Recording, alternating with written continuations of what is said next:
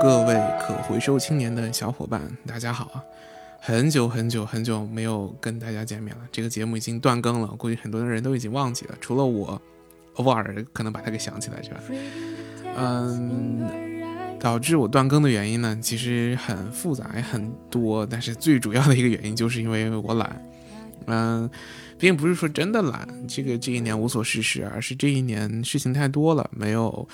有一个比较合适的时间和一个合适的一个状态来录，呃，这种节目吧。呃，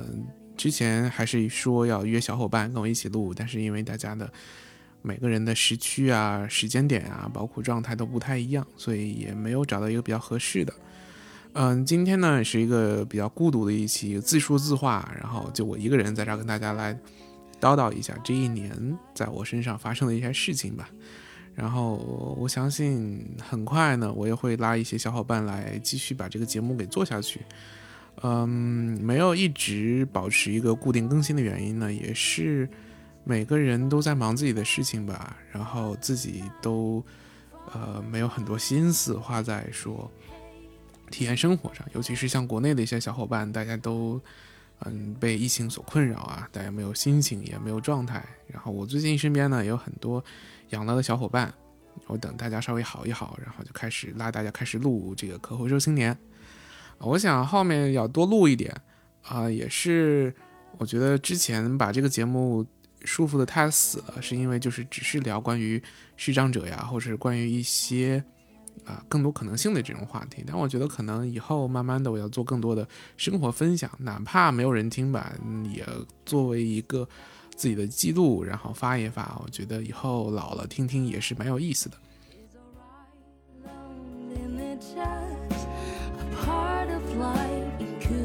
今年录这个节目的，呃，最主要的原因呢，是我也是刚刚收到朋友的邀请，在他们的一个节目里面。来总结一下今年所发生的事情。哎，我就突然就说，哎，因为他们的节目是很多人一起录嘛，就是他把大家都拼到一起，所以你说话的这个有限，嗯，可能很多一些琐碎的或者是一些呃没有那么重要的呢就没有说。嗯，可能在这个节目，我觉得可能我时长稍微多一点嘛，就更能说一说今年的一些发生在自己个人身上的事情吧。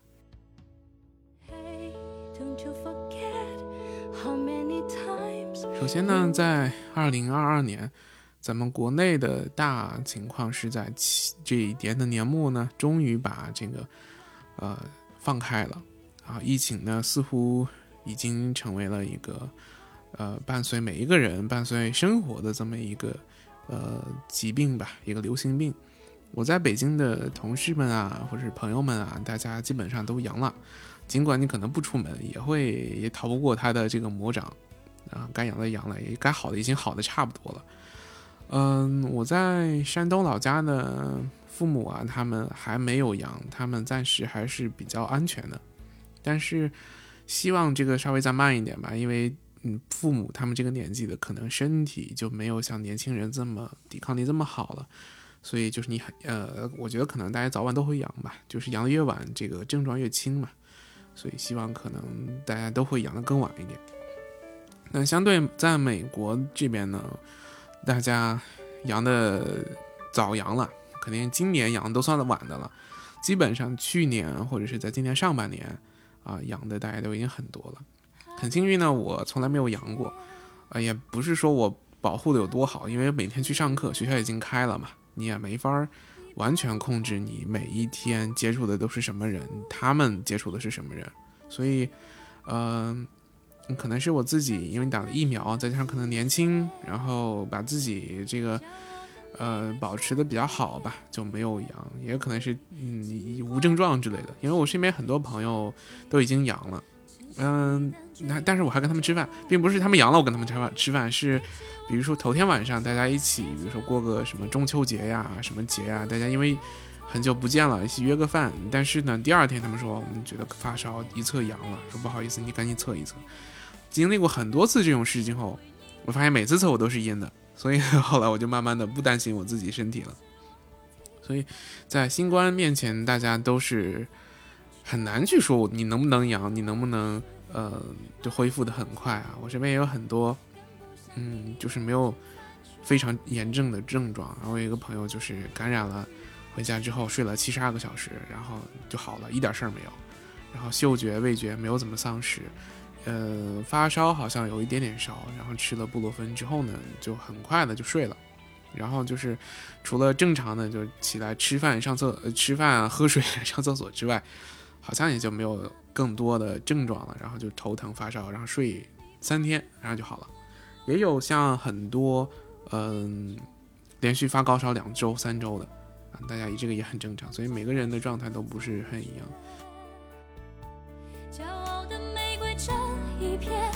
另外，在这一年内呢，我身上也发生了很多变化吧。我觉得这种变化不是发生了多么，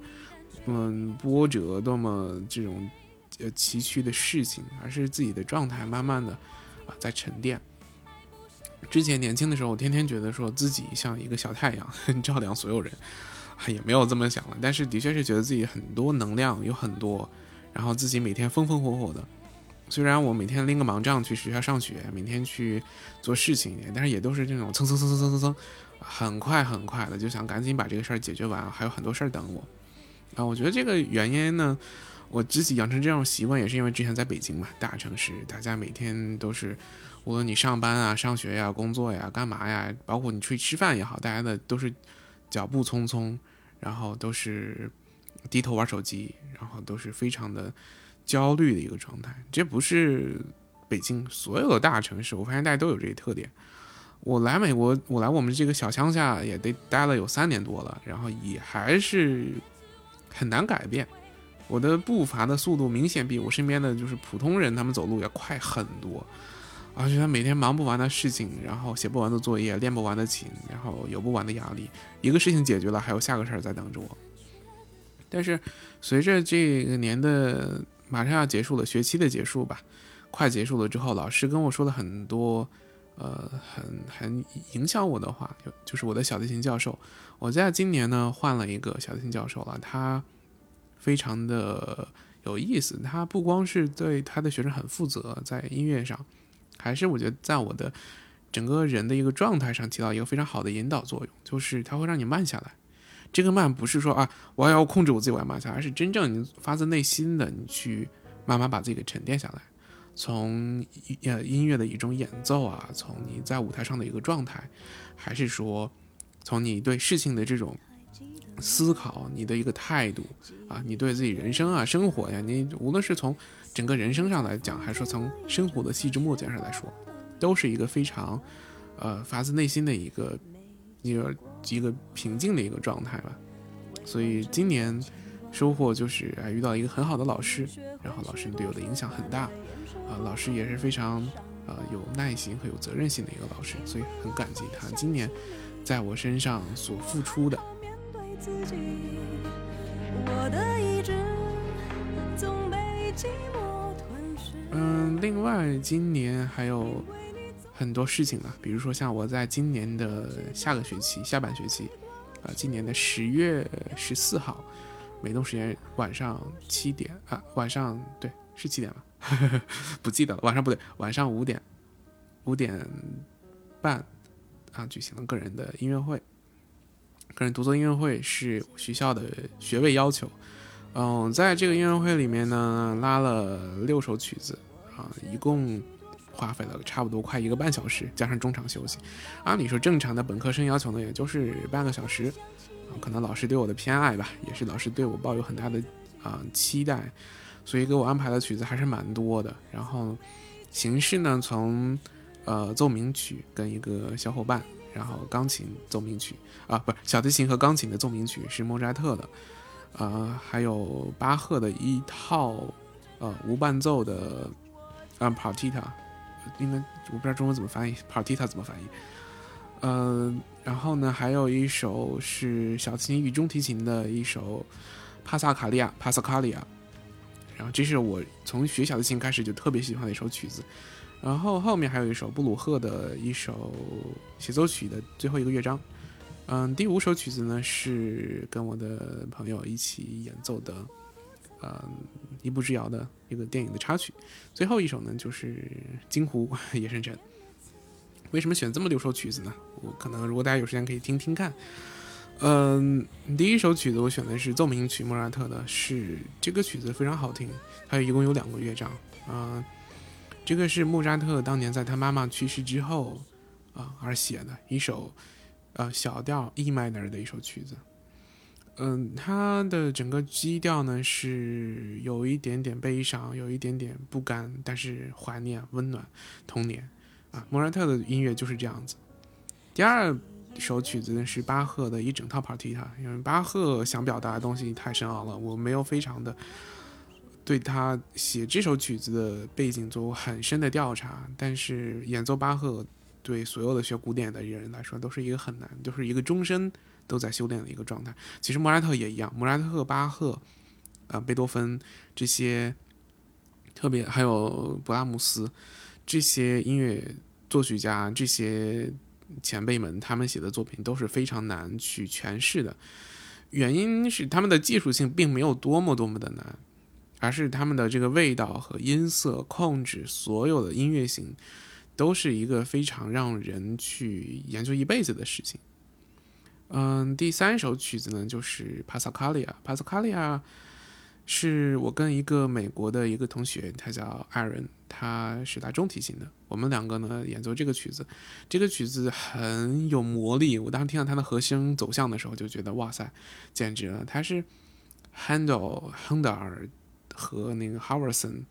他们两个就是 Handel 写的第一，Handel 写的是第一个，然后 h a r r s o n 好像是帮他改编了一下，然后就是中提琴跟。啊，小提琴跟中提琴，或者小提琴跟大提琴，然后就找了一个中提琴的同学一起呢。布鲁赫呢，就是曲目要求，就是一首协奏曲的第三个乐章。这个曲子其实很仓促，没有准备的非常完善。在我音乐会的前一周，我才把所有的谱子给背下来。嗯，因为这个学期要学的曲子太多了，所以就是急急忙忙的，没有很好的时间去练习。然后呢？嗯，所以这个是一个遗憾吧。布鲁赫没有演奏的让我非常满意。嗯，剩下的两首曲子就属于一个闹着玩的一个作品了，因为这两这前面四首曲子都是老师定下来的，也是我自己很喜欢的。后面两首呢，有一个是我觉得在美国的话，要演除了演奏严肃音乐之外，另外自己的这种就是爱好，比如说流行音乐、电影音乐，也是应该去稍微演奏一下的。嗯，最后一首《夜深沉》是金湖的乐器，呃，曲子呢是。我觉得他们美国人很少有接触中国传统音乐的机会吧，也想借此呢，用自己的一个演奏，让更多的人能听到这个乐器，知道这个乐器，哪怕你后来会忘了，但是你看到以后有个印象，哦，这个乐器是中国的。所以这个音乐会准备了，也是花了一些心思，花了一些时间吧。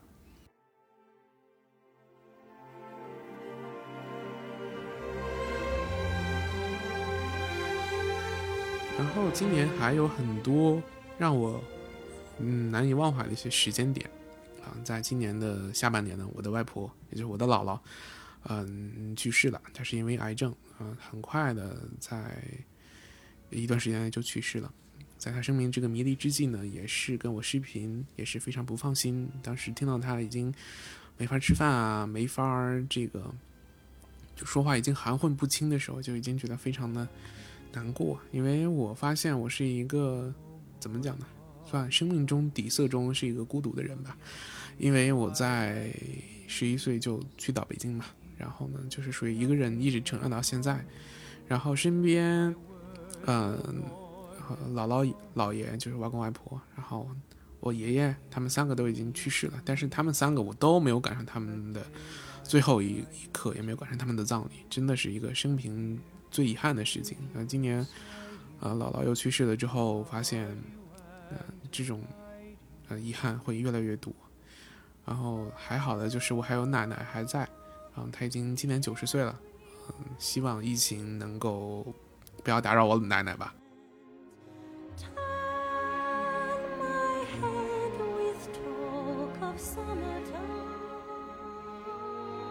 所以就是我发现人随着你成长的越来越快，你对整个世界的探索越来越多，但是你身边的人，你曾经那些珍惜的人，也会离越默越越渐渐的离你而去。就像我在年少时读的龙应台，他写的《目送》，写他目送儿子啊，目送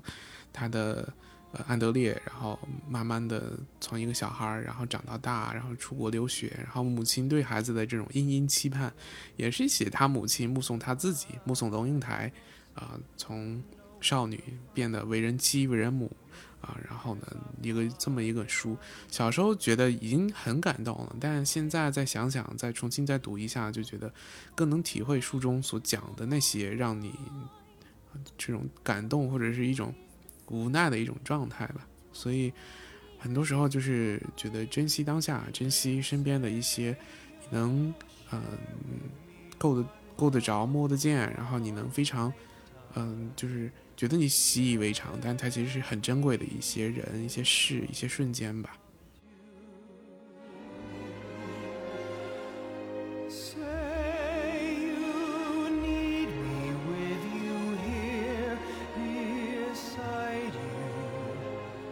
外呢，今年也是我来美国的第三年，然后从一九年八月到现在呢，大概在美国停停留了三年半。嗯，其实我从来没有离开过家这么久远。然后，嗯，整个社会其实要求对男生，就是你要坚强，你要有责任啊，你要啊，就是去扛下你应该扛的，你应该是一个无言的，你应该是一个强壮的。所以，整个在这种环境下长大的男生，我觉得可能也是就是造就了我这种性格吧。就是还好没有特别想家，但是也是很多时候，在一些节日啊，在一些重大的时刻没有在身边、父母身边，这种还是感觉很遗憾吧。看到国内大家很多都放开的放开，能吃美食的吃美食，然后我就自己天天在那儿自己给自己做黑暗料理。然后天天研究菜谱，也是觉得缺了那么一点什么。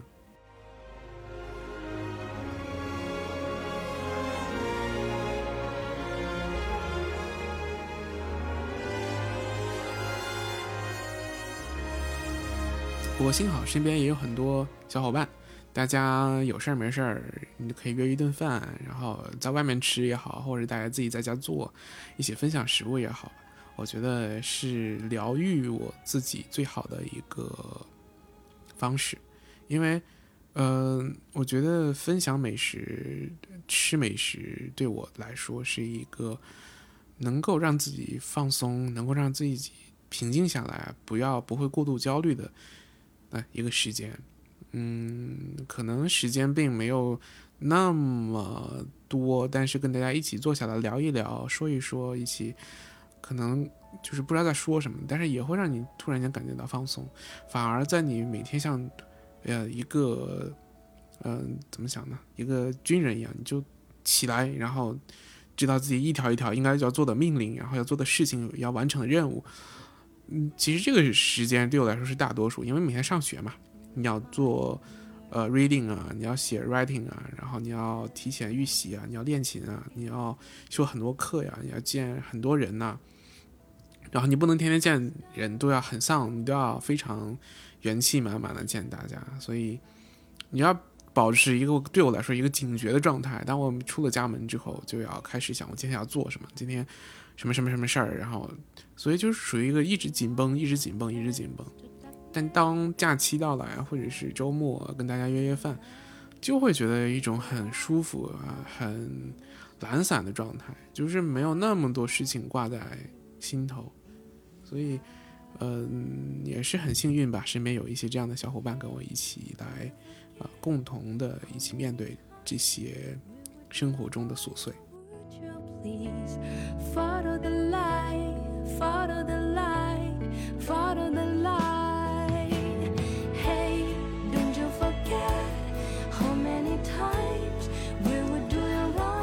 还有呢，就是在今年我写了一些音乐，然后尤其是在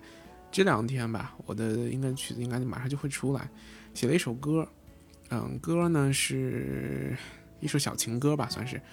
也是闲来无事，然后就突然间就有有了灵感，旋律跟歌词呢是一起差不多就出现的。因为我是演奏乐器的嘛，可能旋律先，但是歌词也是非常快的。一边写旋律，歌词也就出来了，然后修修改改也没有花特别长时间，几乎在一上午的时间内，我就会把曲子、歌词加上伴奏给做完了。所以我也很佩服我自己的效率。我平时是一个比较在音乐方面比较怎么讲呢？比较纠结的一个人，就是觉得各种各样的东西都不满意。但在这首这首歌曲的这种创作和这种做，包括和声的编写啊，在伴奏啊各个方面配器上。呃，花了很短的时间，就觉得它应该就是这个样子。嗯，这个歌曲里面呢，我还要求我的朋友，邀请我的朋友呢，就是颜辉，帮我弹了吉他。然后除此之外，剩下的都是我自己独立完成的。呃，相信很快我就会把这个曲子发到我的朋友圈。然后，嗯，因为自己个人演唱的这个功底太差了，就不在大家面前献丑了。邀请了我的朋友，呃。Wallace 会当时帮我唱一下这个歌曲，因为他是专业的，非常非常专业的歌手，我觉得才能把整个歌曲在演奏的、演唱的是我想要的一个状态。所以我自己可以随便唱着玩，但是并没有把自己的这个演唱作为一个最终的版本。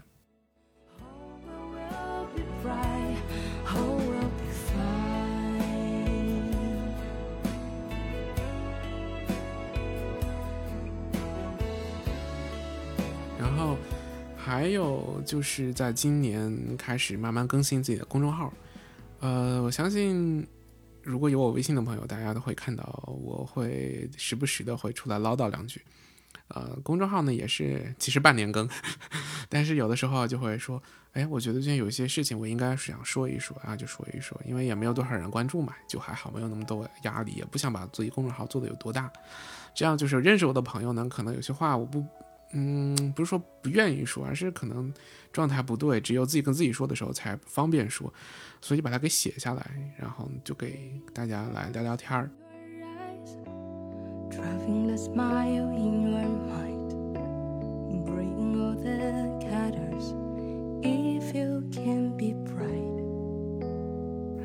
另外呢，今年也写了一首小诗，叫《夏日最后的玫瑰》，也是在我今年暑假时期吧，就是今年其实夏天快结束的那个时候，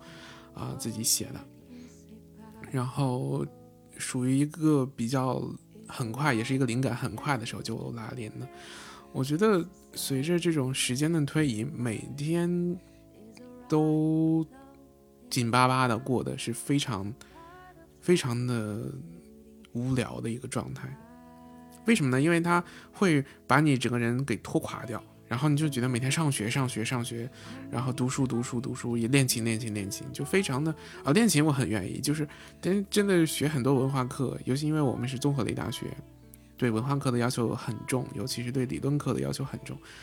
嗯，其实对我来说并没有很公平，因为对他们普通的学生来说，相对来说。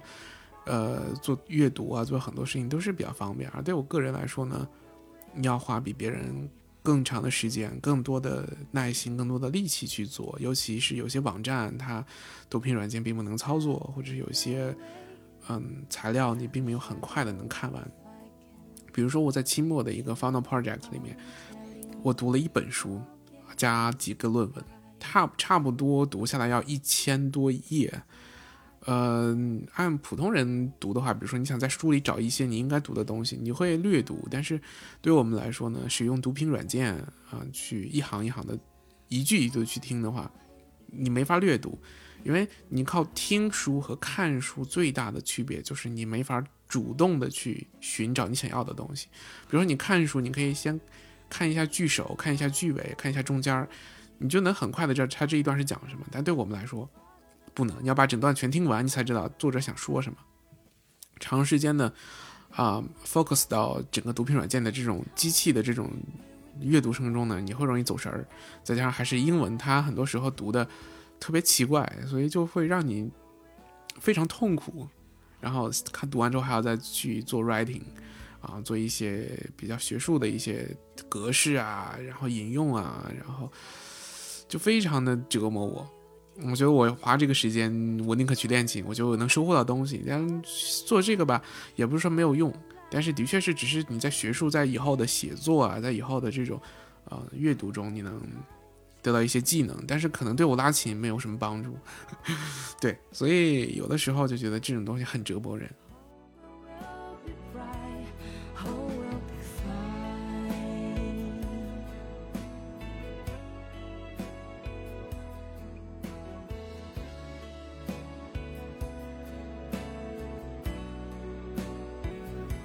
另外，这个学期修了一门叫做音乐历史的一门课。这个门课呢，是从啊中世纪之前，从人类最开始有音乐到中世纪的结束，讲到巴赫和 Handel 亨德尔啊，差不多横跨了大概好几千年吧。然后这门课其实是有点无聊的，但是因为换了一个新老师，哎，还感觉讲的蛮有意思的。没有非常像传统课堂上考试，然后老师给你固定打分，然后你有一个自我评估和一个课堂老师按照你课堂表现来打分的这么一个状况。所以我觉得这门课虽然课的内容有一点无聊，再加上我们的文化非常不一样，不比就比如说我作为中国人看不懂，其实美国人也看不懂。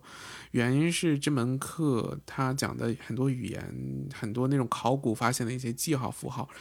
我们当代人是无法解读的，尤其是在乐谱上，然后它全是是音乐史嘛，就是讲从石板上、从壁画上、从啊羊皮卷抄录的各种各样的版本，然后从各种各样的就是呃考古遗迹发现，然后去研究一些跟音乐相关的，所以就非常非常的让你觉得不 make sense，嗯，所以这门课就是讲这些内容，你觉得没有？就是让我很有很感兴趣，但这门课它是一个主课，是三分的课，就非常难，啊，所以就没办法，最后就花很多的力气和时间在这门课上。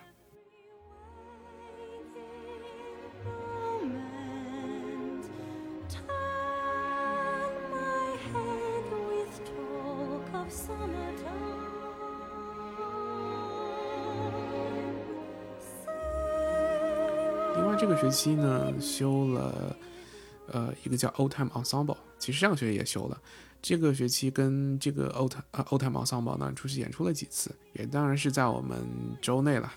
呃，感觉还是蛮有意思的。大家，呃，这个乐这个 Ensemble 它有二十多个人，但是呢，它分成了四个还是五个小小 group 小 group，这小组合里面大概有四个或者是五个人吧。每个小组里面都有像旋律乐器，然后节奏乐器，然后不一定会有低声部乐器，或者还有打击乐器，就节奏乐器，啊，因为比如说他我们 group 里面有一把吉他，啊，一个贝斯，然后两把小提琴，还有一个是我们这儿当地的一个乐器，也是一个弹拨乐，嗯，我 google 了一下，它翻译成中文叫扬琴，但是它跟我在国内见到的扬琴是完全两个乐器，它一共有四根弦。然后就跟有点像吉他吧，它有四根弦，然后放在腿上，然后就或者是有点像咱们国内那种古琴，嗯，是一个长长的。它摁弦呢，就是它把它平放到腿上，所以呢，你的手摁弦是从上往下摁，不，并不像小提琴，你把手给它从底下给它拉放翻过来，或者像吉他一样，就是你是呃手掌托着它，它是完全手掌扣过来，然后往下摁，有点像摁钢琴键这样子。但它全是弦，也是有品的，这么一个乐器。嗯，我们小组呢就一共演了三四首歌曲吧。我们这个课的要求呢，就是演奏我们州内的一些民族歌曲啊，像什么一九三零年、一九四零年，它叫 Old Time。刚开始我以为 Old Time 是那种啊古典呀，或者是比较早时期的。但是后来我才知道，美国所谓的 old time 就是在大概几十年前的这种音乐，所以还是蛮有意思的。这门课我修了两个学期，下个学期很遗憾没有选这门课，因为跟其他课冲突了。但这门课呢，令我又痛苦又就是开心。痛苦的点是因为他每周都需要上两个小时的课，大家一小演奏两个小时，中间没有休息，然后就你一直坐那拉琴，再加上我这个课。前面还有还有一个小时的课，所以我需要坐那坐三个小时，然后一直在那拉琴，或者是听别人拉琴，就非常的痛苦，因为那个点儿是从啊五点到七点，晚上的五点到七点，那个时候正好是我又饿又困，上了一天课已经没有精力的时候，但是呢，没办法，你得上这门课，所以我是从之前还有一一门课嘛，然后那个课是 studio class，就是从四点开始到五点，然后五点到七点，所以我一共要上三个小时的课，简直是太痛苦了。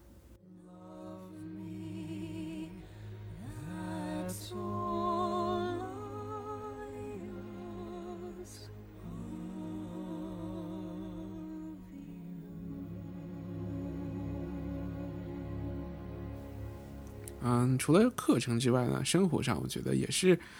让我自己非常的折腾。今年搬了一次家，在暑假的时候，啊，这个学期开始的时候，八月份搬到了一个新房子。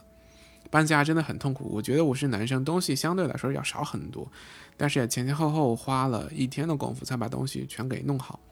嗯，我发现我最多的就是衣呃和乐器，然后衣服是最少的，衣服好像就一下就拿走了。呃，我乐器，我这儿有一把小提琴，一把中提琴，一把京胡，一把二胡，两个 MIDI 键盘，一个乌克丽丽，一把吉他。所以，我现在数了数，我简直乐器太多了。然后还有我的一些设备吧，像电脑啊、麦克风啊、声卡呀、耳机啊，就很多。呃，包括我最近还买了一个监听音箱。所以，就像很多这样专业的设备搬起来也是很麻烦的。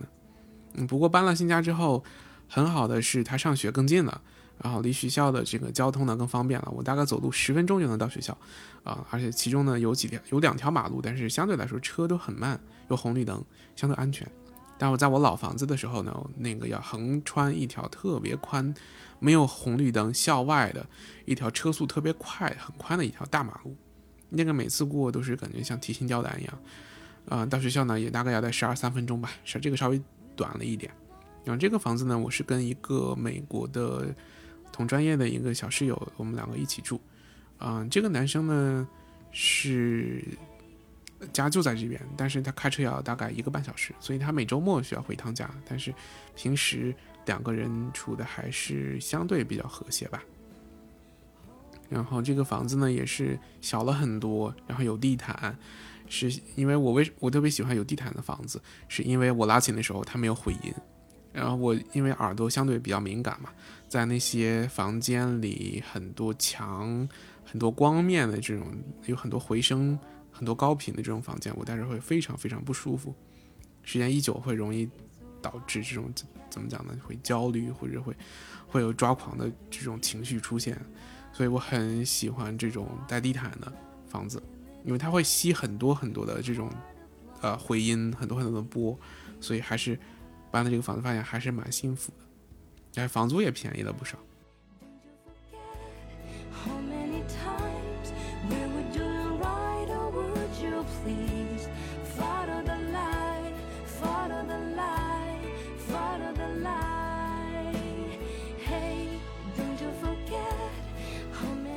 嗯，这一年呢，呃，还是让自己慢慢的成长吧。我觉得读了很多闲书。读了很多之前想读但是没有找到的书吧，呃，像比如说最近我在前两天刚读完的苏轼十讲，然后也在读什么佛陀传啦，读一些我之前感兴趣的文化类的一些历史类的，或者是一些能够让我启发的一些书。因为疫情嘛，大家都在关心时事，关心政治，关心一些大我们应该怎如何走下去。然后我觉得我就有时候比较鸡贼，我就不会去把自己放的那么焦虑。我就觉得，哎，你们在读这些书的时候，我要去读一些跟当下没关的书，我就会没有那么焦虑。大家每天刷新闻，看到各种各样的苦难的事件啊，包括俄乌战争啊，包括疫情啊，国内上海封城啊，然后最后新疆的这个大火呀，然后包括最后的放开啊，感觉好像离自己非常遥远，但是又离自己非常近。你。非常让你就是焦虑，索性你没法改变世界，那你就改变自己，让你自己换一个状态去相处吧，感觉会好一些。